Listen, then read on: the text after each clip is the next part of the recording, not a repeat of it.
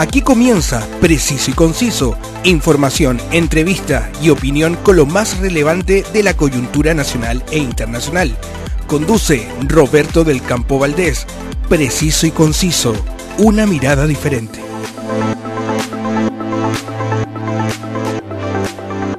Bienvenidos y gracias por adherir a este podcast que revisa los temas de la actualidad que tanto nos interesan. Antes de comenzar, saludo a quienes hacen posible este espacio. Si quiere divertirse junto a toda la familia, el Circo de Pastelito y Tachuela Chico trae toda la magia del circo tradicional junto a increíbles artistas directamente desde Las Vegas. Disfrútelos cómodamente en su carpa climatizada con sonido e iluminación de primer nivel todo octubre en Mall Florida Center y muy pronto con su nueva producción. Y si quieres disfrutar de las maravillas del norte de Chile, no te lo pienses más y contacta a More Tour porque tienen las mejores rutas en la región de Coquimbo, Antofagasta y Tarapacá, certificados por Cernatur y el Ministerio de Transporte y Telecomunicaciones. 27 años de experiencia. Contáctalos en su web www.moretour y prepárate a disfrutar de las maravillas de nuestro querido Chile. Soy Roberto del Campo Valdés y esto es Preciso y Conciso. La actualidad tiene muchas miradas, pero solo una realidad. Escuchas Preciso y Conciso con Roberto del Campo Valdés. Este 2022 el Premio Nobel de la Paz recibió 342 candidaturas de las cuales 251 corresponden a personas y 92 a organizaciones. Las postulaciones se cerraron a finales de enero. Esta es la segunda convocatoria más numerosa en la historia de este premio. La mayor cantidad de postulaciones fue en el año 2016, donde se recibieron 376 candidaturas. En la versión 2021, este importante reconocimiento recayó en la periodista filipina María Reza y el periodista ruso Dmitry Muratov por su trabajo por la libertad de prensa y para denunciar los abusos de poder en sus respectivos países. El Comité Noruego reconoció su lucha valiente para defender los derechos humanos y la libertad de expresión. A diferencia de los otros premios Nobel que se conceden en Estocolmo, el de la paz se entrega en el Ayuntamiento de Oslo, en Noruega. El ganador del Premio Nobel de la Paz es elegido por el Comité Noruego del Nobel, compuesto por cinco personas designadas por el Parlamento noruego. Suecia y Noruega son muy importantes en la vida de Alfred Nobel, quien nunca explicó por qué no deseaba que este premio se otorgara y entregara en Suecia como todos los demás. Se cree que el Parlamento noruego, que solo es responsable de la política interior, está menos expuesto a manipulaciones por parte del gobierno. Otras teorías eh, hacen creer que lo hizo por razones muy personales. Lo cierto es que se otorga anualmente desde 1901.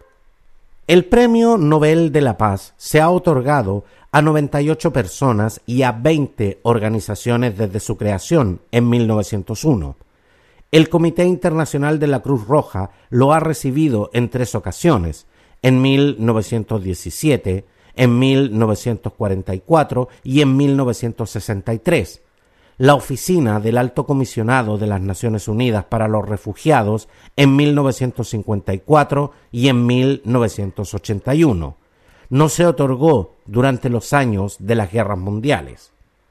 La organización ucraniana Centro por las Libertades Civiles, la Rusia Memorial por los Derechos Humanos y el abogado bielorruso Alex Bialyansky son los ganadores del Premio de la Paz 2022. Alex Bialyansky se encuentra en la cárcel sin juicio desde julio de 2021 por esta razón es casi seguro que no podrá asistir a la ceremonia donde recibirá su premio. En la actualidad se encuentra imposibilitado incluso de agradecer públicamente el galardón. En su condición se convierte en la cuarta persona que recibe el Nobel de la Paz estando en prisión. Alex Bialyansky es un activista político bielorruso conocido por su trabajo con el Centro de Derechos Humanos Vesna, que hoy encabeza. También es el vicepresidente de la Federación Internacional por los Derechos Humanos. Ha recibido el premio Homo Homini y el premio Per Anger por sus esfuerzos en la promoción de los derechos humanos y la democracia. Los activistas del Centro de Derechos Humanos Vesna han sido constantemente perseguidos por las autoridades. Hoy, junto con Bieliansky, otros seis miembros se encuentran encarcelados. La anterior condena de Bialiansky fue en 2011, cuando fue condenado a 4.5 años de presidio con confiscación de bienes por cargos de supuesta evasión fiscal. En esa ocasión, Estados Unidos, la Unión Europea y diversas organizaciones internacionales tacharon de políticamente motivado el veredicto y reconocieron a Bieliansky como un preso político. Gracias a la presión de la comunidad internacional, el fundador de Besna fue puesto en libertad en el verano de 2014. Sin embargo, en julio de 2021, un año después de las fraudulentas elecciones presidenciales de Bielorrusia, Bielansky fue nuevamente detenido por las fuerzas bielorrusas. Él y sus compañeros enfrentan ahora entre 7 y 12 años de cárcel por presunta financiación de acciones que violan burdamente el orden público. Desde los tiempos de Stalin no se había visto nada parecido en Bielorrusia, dijo en una entrevista concedida en medio de la represión desatada por Alexander Lukashenko para acallar a los disidentes, muchos de los cuales optaron por autoexiliarse en el extranjero y los que quedaron en el país fueron detenidos en su mayoría. Según Alex Bialyansky, Bielorrusia comenzó a deslizarse rápidamente hacia el abismo del totalitarismo y el absolutismo feroz que implanta Lukashenko, pisoteando todas las reglas y leyes.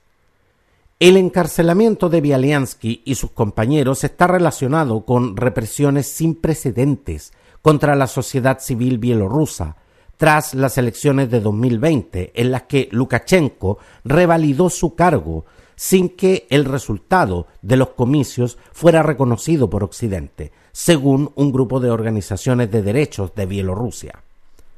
El Comité del Nobel 2022 señaló que Alex Bialyansky fue destacado por promover durante muchos años el derecho a criticar el poder y proteger los derechos fundamentales de los ciudadanos. Ha realizado un esfuerzo extraordinario por documentar los crímenes de guerra, los abusos de los derechos humanos y el abuso de poder. Juntos demuestran la importancia de la sociedad civil para la paz y la democracia, según el comunicado oficial. Alex Bialyansky había sido nominado en seis ocasiones para el Nobel de la Paz. La noticia que lo obtuvo no ha sido siquiera publicada por la prensa de su país, en una cruda muestra de las restrictivas medidas en contra de la libertad de prensa, Hoy ni siquiera se conoce el estado de salud del actual Premio Nobel de la Paz. La situación de los derechos humanos en Bielorrusia es cada vez peor, lo que la tiene sumida en una profunda crisis social y política. Las autoridades no dejan de reprimir a la gente, pero al mismo tiempo la sociedad sigue ejerciendo sus derechos y exigen a las autoridades que les respeten, por razones de seguridad, los defensores de derechos humanos y los voluntarios de Vesna se hallan fuera del país. Bialyansky fue uno de los pioneros del movimiento democrático que emergió en Bielorrusia a mediados de la década de 1980. Ha dedicado su vida a promover la democracia y el desarrollo pacífico, a través de constantes esfuerzos en favor de los valores humanistas, el antimilitarismo y los principios del derecho. Su trabajo ha revitalizado y honrado la visión de Alfred Nobel de la paz y de la fraternidad entre las naciones, una visión muy necesaria en el mundo actual, señaló el comité que instó a las autoridades a su liberación para que pueda venir a Oslo y aceptar el premio en persona. Algo que realmente veo muy difícil que ocurra, porque los bielorrusos están siendo fuertemente reprimidos. Junto a esto, Bielorrusia está involucrada en la guerra contra Ucrania desde su propio territorio. Espero que el destino de Bielorrusia sea único, independiente del de Rusia, y espero poder ver que en Bielorrusia se respeten los derechos humanos. Y confío realmente en que Bialensky pueda también ser testigo de los cambios que durante tanto tiempo el Premio Nobel de la Paz 2022 ha estado impulsando. La actualidad tiene muchas miradas, pero solo una realidad. Escuchas Preciso y Conciso con Roberto del Campo Valdés. Preciso y Conciso está disponible en Spotify, en Anchor y en las más importantes plataformas podcast para que puedas escuchar, compartir y comentar cuando y donde quieras. La velocidad de los acontecimientos que suceden en Chile y el mundo nos exige estar siempre bien informados. Entérate al instante de lo que está sucediendo gracias a mi canal de noticias Telegram. Suscríbete y recibe las cápsulas noticiosas que te permitirán estar al corriente de todo el acontecer noticioso. Sígueme también en mis redes sociales. Gracias por estar conmigo y nos vemos. Quedaste bien informado con los temas del momento, preciso y conciso, una amplia mirada que te invita a ser parte del hoy y el mañana.